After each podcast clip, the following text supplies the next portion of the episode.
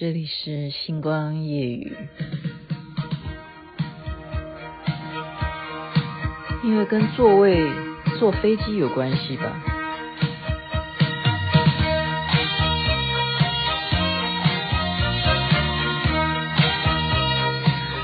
你平常坐经济舱吗？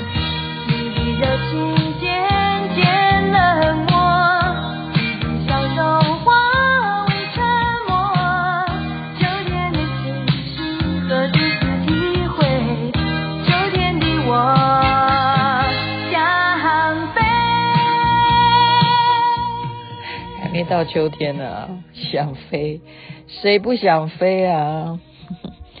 这是郑怡所演唱的《想飞》啊。我刚刚说跟座位有关系，你坐经济舱吗？因为这是台湾现在今天发烧话题，是昨天就有的话题吧？就是我们去东京这样子飞过去的选手，奥运的选手怎么坐经济舱呢？然后官员坐的是商务舱。然后就吵成一团了，就会有人舆论了，哈，不是吵成一团，也没那么吵成一团吧。现在的网民啊，大家言论自由的关系，就是说有什么看法，就是大家都可以去去自己上去发言哦。那我为什么不顺着 大家也发言一下？所以是因为这样子来的，但是我没有政治立场，再一次强调，我只是今天要讲的是说差别性，因为我是非常有经验的。好，小妹我呢，这辈子毕竟也是飞来飞去啊。那在很年轻的时候，当然那时候还没有真正当老板，没有当制作人的时候，我们出国还会想到什么商务舱吗？那时候是妹妹啊，真的是雅琪妹妹的时候，坐经济舱的那一种感觉啊，其实真的是年轻人才有的本钱，特别是什么长途，好。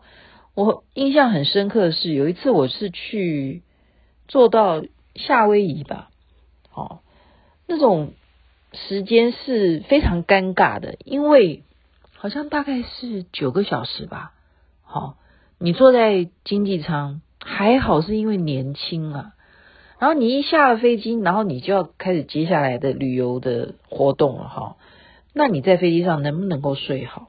好，这是长途的问题。那么短途呢？经济舱当然就无所谓啊。可是后来是关系到什么问题？关系到真的就是身份哈，身份那是我们年轻不会想到的问题。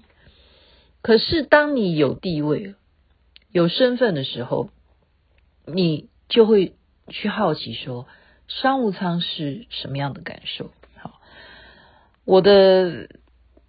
嗯、呃，怎么讲啊？就是我先生哦，以前就是这样的告诉我说，你不要因为省那一点钱，你就认为做短程的那个距离，你就不去做商务舱。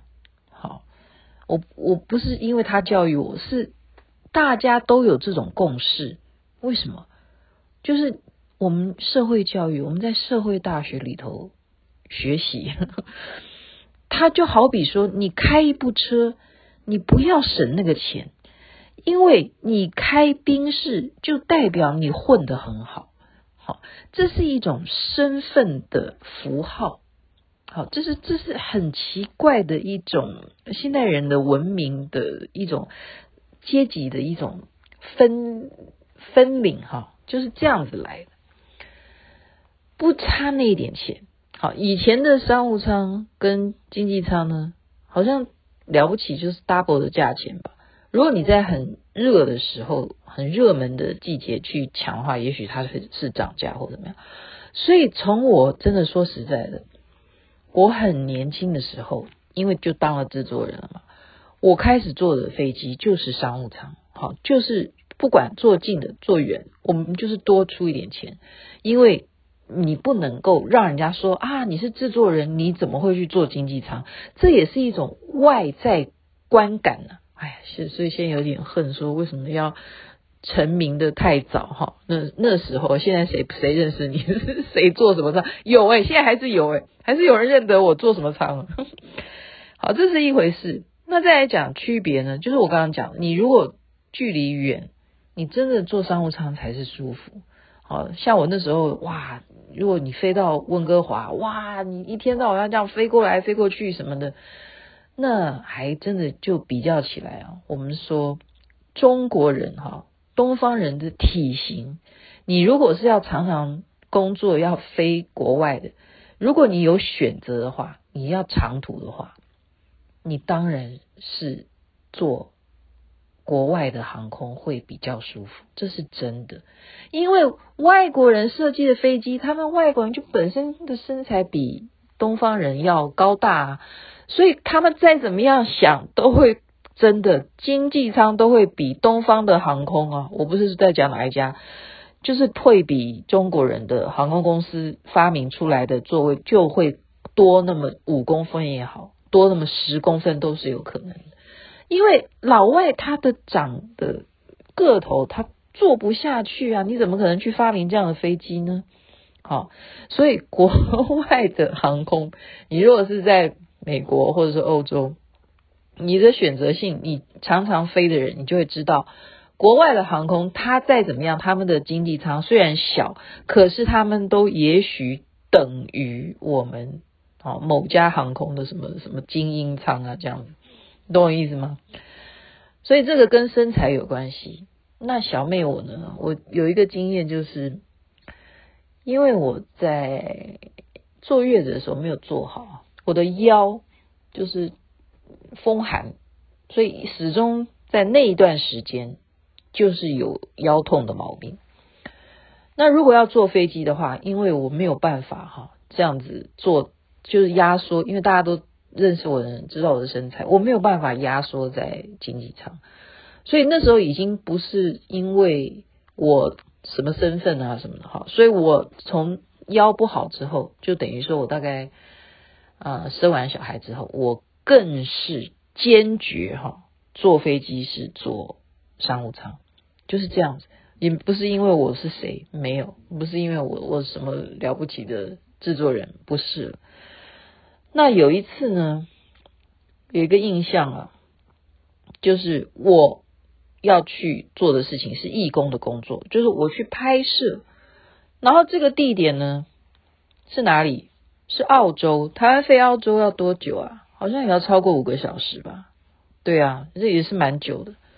然后我就想说，不行不行，哇，又又要飞长途了，那我一定因为什么？我下飞机我就要拍摄。我是要去工作的，我自己掏腰包，好，我自己掏腰包坐商务舱。从那时候开始，我做这样类似的工作性质的时候，就是属于义工这样子义务拍摄，就是喜欢拿摄影机拍嘛，我就爱拍嘛。我都是长途的，我就是说我要做商务舱，哇，不行诶，被人家说你凭什么坐商务舱？人家以为是谁帮我出钱哈，真是误会啊！所以我常常说，有时候我不解释，别人真的都不知道到底是什么样的情况。我说我是自己花钱去坐商务舱，这都要被你们讲哦，都要你们认为说你怎么可以啊？别人都坐经济舱，你坐商务舱，可是那是我有原因啊，我的腰不好，我没有办法坐这么。长途的飞机，然后要全在那里，然后要几个小时，而且重点是我下飞机我还要工作，我不是一下飞机我就可以嗯冲到饭店去睡大头觉，去补时差，没办法的，别人怎么了解得了你？所以这件事情就让我想起很多很多过往的一些回忆啊。坐飞机呢，再来讲认识，呃，如果你是跟团的。当然有门路的，就是说比较了解这个航班的座，它的型号的旅行社，他就会好安排你怎么坐，哪一个位置会真的大一点，还是有差别的。那像在美国，哦，如果比方说你是从西边飞到东边，也算长途啊，你也要飞个五六个小时啊。它有一种买法，哎。就是一种座位啊，就是经济舱，可是中间有一个部分刚好是属于介于走道这样子，所以怎么样？那个座位你只要可以要到的话，多花大概看他怎么算。如果是热门的季节的时候，就贵一点，就可能多花个一百块美金嘛，什么？你就坐到的那个位置是怎么样？前面没有座位了，刚好就是一个走道，然后你的脚呢就可以伸得很高，这样伸得很舒服，就很躺，躺得很愉快，这样。就是要有。这方面的知识，我们已经好久没有坐飞机了。我在坐飞机上面，除了这样子的一些经验谈之外呢，我们在讲就是食物，那更不要提啊。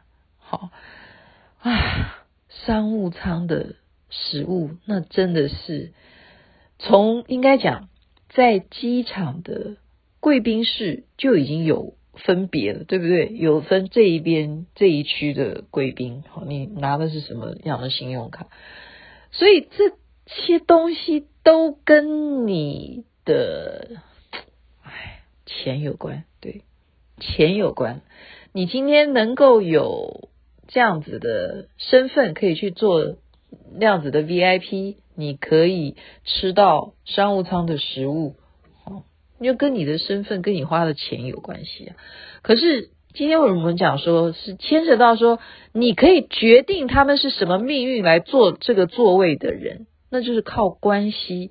那如果你是为了要表示你的地位，那今天我们也同意啊，因为你是官员，你必须要做商务舱。那真的说实在话，那你这这怎么说呢？哈。